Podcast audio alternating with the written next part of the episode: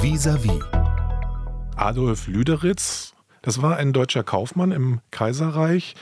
Der hat im südwestlichen Afrika den Einheimischen die Bucht von Angra Pequena abgekauft. Das ist heute Namibia. Und die Stadt an dieser Bucht heißt übrigens bis heute Lüderitz. Für den Verkäufer, einen einheimischen Nammer, gab es 100 Pfund in Gold und 200 Gewehre. Das klingt ja jetzt erstmal einfach nur nach dem Geschäft. Ja, also zunächst einmal, Lüderitz ist berühmt berüchtigt für diesen Meilenschwindel. Er hat nämlich falsch in dem Vertrag, den er mit den Nama dort abgeschlossen hat, hat er sie im Unklaren gelassen, welche Distanzen er meinte mit den Meilen. Es gab nämlich unterschiedliche Definitionen, was ist also eine Meile. Und die Verkäufer, die Nama, die dort in diesem Gebiet lebten, haben gedacht, sie geben nur ein sehr kleines Gebiet an. Tatsächlich nahm sich dann Lüderitz und okkupierte ein viel größeres Gebiet, aus dem dann später die Kolonie Deutsch-Südwestafrika wurde, das heutige Namibia. Namibia wurde erst 1990 erst unabhängig. Ja, und insofern, der Bremer Kaufmann Lüderitz war da sehr geschäftstüchtig, aber er war eben auch ein Kolonialist. Er selber ist ja später dann im Oranje äh, ertrunken. Da muss ich immer an den Satz von Goethe denken, niemand wandelt ungestraft unter Palmen. Es wurde zu Deutsch-Südwest, aber eben auch durch die deutliche Unterstützung der Regierung, also Bismarcks letztlich, ja. denn der sagte, wir werden dort einen kolonialen Statthalter einsetzen und wir werden sogenannte Schutztruppen, das ist ein ideologischer Begriff, wir werden Schutztruppen nach Deutsch-Südwest schicken. Wen haben die denn da eigentlich beschützt? Ja, also der Begriff Schutzherrschaft oder Schutzgebiet ist ein sehr fragwürdiger Begriff, denn wer wurde geschützt? In der Tat wurden deutsche Interessen, deutsche Siedler, äh, deutsche Siedlerinnen geschützt und nicht diejenigen, mit denen man Schutzverträge in Anführungszeichen ausgehandelt hat, also sprich mit den afrikanischen Gesellschaften. Also insofern, äh, man könnte sagen, ein Tarnbegriff, ein Euphemismus. Und übrigens, die Schutztruppen waren gar nicht so geplant von Anfang an, sondern oder das koloniale Militär, denn das kostete Geld und das musste aus der Reichskasse bezahlt werden. Aber sie wurden sehr bald notwendig, denn sehr schnell entstand ein Widerstand, Widerstandsbewegungen, die sich dann gewehrt haben gegen die Ausbeutung ihres Landes. Der Historiker Joachim Zeller ist zu Gast im RBB 24 Inforadio. 15, 20 Jahre nach diesen ersten Käufen des Bremer Kaufmanns Lüderitz, auch als Lügenfritz in die Geschichte eingegangen aufgrund des Schwindels. 15, 20 Jahre später kam es dann zu diesen Aufständen. Die Herero waren die ersten, dann kamen mehrere Nammervölker. Und nun kommt der neue Namensgeber der Lüderitzstraße ins Spiel, nämlich Cornelius Frederik. Wer war das eigentlich? Cornelius Frederik war ein Führer, ein Kapitän der Nama, äh, Aman-Nama. Also wir würden Aman-Nama sagen. Die, das Nama ist eine Schnalzsprache. Da würde man das korrekt Aman-Nama aussprechen mit einem Schnalzlaut. Ja, und er war einer der wichtigsten Persönlichkeiten, die den Widerstand einiger Nama-Gruppen angeführt hat. Wenn wir an den Widerstand der Afrikaner in Namibia denken, dann fallen ja vor allen Dingen zwei Namen. Das ist der Paramount Chief der Herero Samuel Maharero und dann haben wir den Chief, den bekanntesten Anführer der Nama, das ist Hendrik Witboy. Witboy war ein Kovesin, Cornelius Aman Nama und er kämpft äh, jahrelang einen Guerillakrieg gegen das deutsche Militär. Die Herero sind ja schon im Laufe des Jahres 1904 besiegt worden. Dann erhoben sich im September 1904 auch die Nama unter Hendrik Witboy und sie führen einen jahrelangen Guerillakrieg gegen den hauptverantwortlichen General Lothar von Trotha. Hier im Deutschen Reich werden Witze gemacht über Lothar von Trotha, dass er sie zwar versucht zu bekämpfen, aber er kriegt sie nicht, weil die eine Kriegsführung der Nadelstiche machen. Sie greifen an und ziehen sich wieder zurück. Und erst im Laufe des Jahres 1906 müssen sich dann die äh, Nama unter Fredericks auch ergeben, wie andere Nama-Gruppierungen. Und die Überlebenden und er selber kommt dann im äh, Laufe des Jahres 1906 dann also ins äh, Konzentrationslager nach Lüderitzbucht. Übrigens der Begriff Konzentrationslager ist zeitgenössisch. Und Man wurde auch von den Deutschen bereits benutzt, obwohl ja, er von den Engländern sozusagen entlehnt eben. war. Das Vorbild waren die Konzentrationslager, die Concentration Camps der Engländer für die Buren.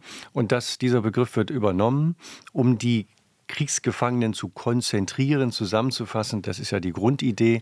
Ja, und Cornelius Fredericks kommt dann um Mitte Februar 1907, weil die Lebensbedingungen auf dieser Haifischinsel, das ist eine vorgelagerte, vor Lüderitz im Atlantik vorgelagerte kleine Halbinsel aus Felsen bestehend, dort sind die Lebensbedingungen schrecklich. Die Leute verhungern, kriegen Skorbut, erfrieren an Kälte, weil dort der kalte Benguela-Strom entlang fließt. Und mehr als jeder zweite der dreieinhalb, knapp 4000 1000 Kriegsgefangenen dort kommt ja ums Leben. Und Fredericks wird wahrscheinlich, soweit wir das wissen, in einem Massengrab verscharrt. Guerillataktik, das bedeutete ja, dass deutsche Siedler von den Völkern der Namma überfallen wurden. Die Männer wurden umgebracht, die Frauen häufig in Camps der Deutschen entlassen oder gebracht. Trotzdem war das ja erstmal Mord und Totschlag. Ist das nicht auch ein bisschen problematisch, dann so eine Straße nach einem Guerillaführer zu benennen?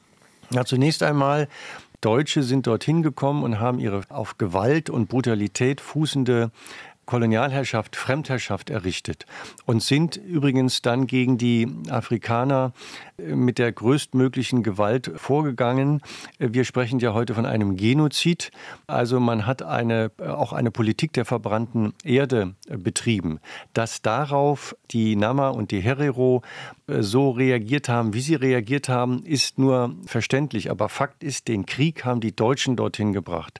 Außerdem ist es so, dass die Nama vor allen Dingen natürlich Militär angegriffen haben, denn die Farmer waren evakuiert in dieser Zeit im südlichen Namibia. Übrigens alle Farmer, also alle Männer waren eingezogen zur Schutztruppe. War es schon eine militärische Auseinandersetzung? Übrigens, wir wissen heute aus den Akten, dass fast alle Frauen und alle Kinder, wie übrigens auch die Missionare, geschont wurden. Eine solche schonende Kriegsführung haben die Deutschen nicht gemacht. Sie haben unterschiedslos gemordet, ob es Männer, Frauen, Kinder, junge, alte waren. Kommen wir nochmal zurück zu Cornelius Fredericks. Inhaftiert in einem Konzentrationslager des deutschen kaiserlichen Militärs. Die Nammer-Erzählung geht so weiter, er sei dort exekutiert worden und enthauptet worden und sein Schädel habe in Berlin in den medizinischen Sammlungen über viele Jahrzehnte gelegen. Stimmt das? Also wir haben sozusagen zwei Überlieferungen. Das eine ist die orale Tradition der Nama, die, wie Sie gerade erwähnt haben, äh, darauf hinausläuft, dass er enthauptet worden sei und sein Schädel nach Deutschland, ob nach Berlin oder nach Göttingen. Und das ist die orale Tradition. Das ist auch ein Teil der Mythenbildung und der Identitätsstiftung auf der Seite der Nama. Äh, wenn wir uns das äh, auf der wissenschaftlichen Seite angucken, ohne da einen Gegensatz konstruieren zu wollen, müssen wir feststellen, in den vorhandenen Akten, in Berlin oder sei es in Göttingen und wo auch immer, gibt es keinen Nachweis. Das mag damit zusammenhängen, dass viele Dokumente im Zweiten Weltkrieg verbrannt sind. Zum anderen mag es aber auch damit zusammenhängen, dass es das so tatsächlich nicht gegeben hat. Denn hätten die Deutschen einen solchen bekannten Widerstandskämpfer wie Cornelius Fredericks tatsächlich enthauptet, um seinen Schädel ins Deutsche Reich zu bringen, dann hätten sie ihn als Siegestrophäe hier präsentiert und einen solchen Hinweis gibt es aber nicht in allen Akten. Fakt ist, äh, viele der Leichen, äh, die dann, also der Menschen, die dann umgekommen waren, deren Leichen wurden äh, erstmal auch in Massengräbern verscharrt und dann hat man sie ex post dann wieder herausgeholt und hat dann die Köpfe abgetrennt, sodass man gar nicht wusste, welchen Schädel von wem man da vor sich hatte. Zum Teil wusste man ja noch nicht mal später dann hier in Berlin in den Sammlungen, zum Beispiel in der Charité, hat man einen Herero-Schädel oder hat man einen Nama-Schädel vor sich? Also aus Sicht der Nama ist 2011 ein Schädel zurückgekehrt in die Heimat, der Cornelius Fredericks gehört haben könnte. Mhm. Es gibt aus der wissenschaftlichen deutschen Perspektive Zweifel an der Authentizität dieser Geschichte, aber beide Geschichten stehen nebeneinander, auch aus ihrer Sicht gleichberechtigt im Raum. Die soll man auch so nebeneinander stehen lassen. 2011, als die Gebeine in, mit, der, mit dem Flugzeug in Namibia ankamen, auf dem Flughafen in Windhoek, haben Tausende von Menschen das Rollfeld gestürmt, um ihre Ahnen entgegenzunehmen. Denn die Ahnen sind als äh, Tote nicht tot, sondern sie, sie sind als Tote viel ähm, mächtiger und deswegen soll man sich gut mit ihnen stellen und man lebt mit den Ahnen. Und so ist das auch für die Nama, diese Erzählung, dieses Narrativ sehr wichtig, um auch wieder ihren Platz in der Geschichte Namibias zu bekommen. Eine Geschichte, die ja allzu lang unter der Herrschaft der Weißen unterdrückt wurde. Aus der Lüderitzstraße im Wedding wird jetzt die Frederiksstraße. Bochum hat das vor vielen Jahren schon geschafft, seine Lüderitzstraße umzubenennen. Jetzt kommt es 2022 in Berlin dazu. Um wie viele Jahre kommt es zu spät? Ich würde mal so sagen, im Gegenteil, dass wir jahrelang drum gestritten hatten, zum Teil ja ein elender Streit. Also meine Güte, man konnte es ja nicht mehr hören und nicht mehr lesen. Aber vielleicht hat dieser Streit, diese jahrelange Auseinandersetzung mehr dazu beigetragen, diese Geschichte ins kollektive Gedächtnis zurückzubekommen, als wenn man da einen Verwaltungsakt draus macht. Wir benennen das um, fertig aus und dann ist gut. Äh, nein, diese Diskussionen sind ja das Entscheidende. Selbst wenn es Widerspruch gibt, Diejenigen, die gegen die Umbenennung argumentieren, denen würde ich gerne die Frage entgegenhalten, wie viel Geschichte ist denn, afrikanische Geschichte zum Beispiel, verschwiegen worden, indem wir nur äh, über Lüderitz gesprochen haben, weil wir ihn erinnert haben in einer solchen Straße. Diese Frage muss man sich ja auch stellen.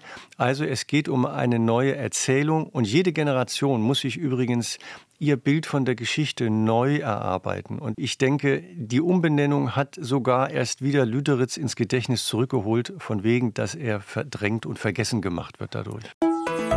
RBB 24 Inforadio vom Rundfunk Berlin-Brandenburg.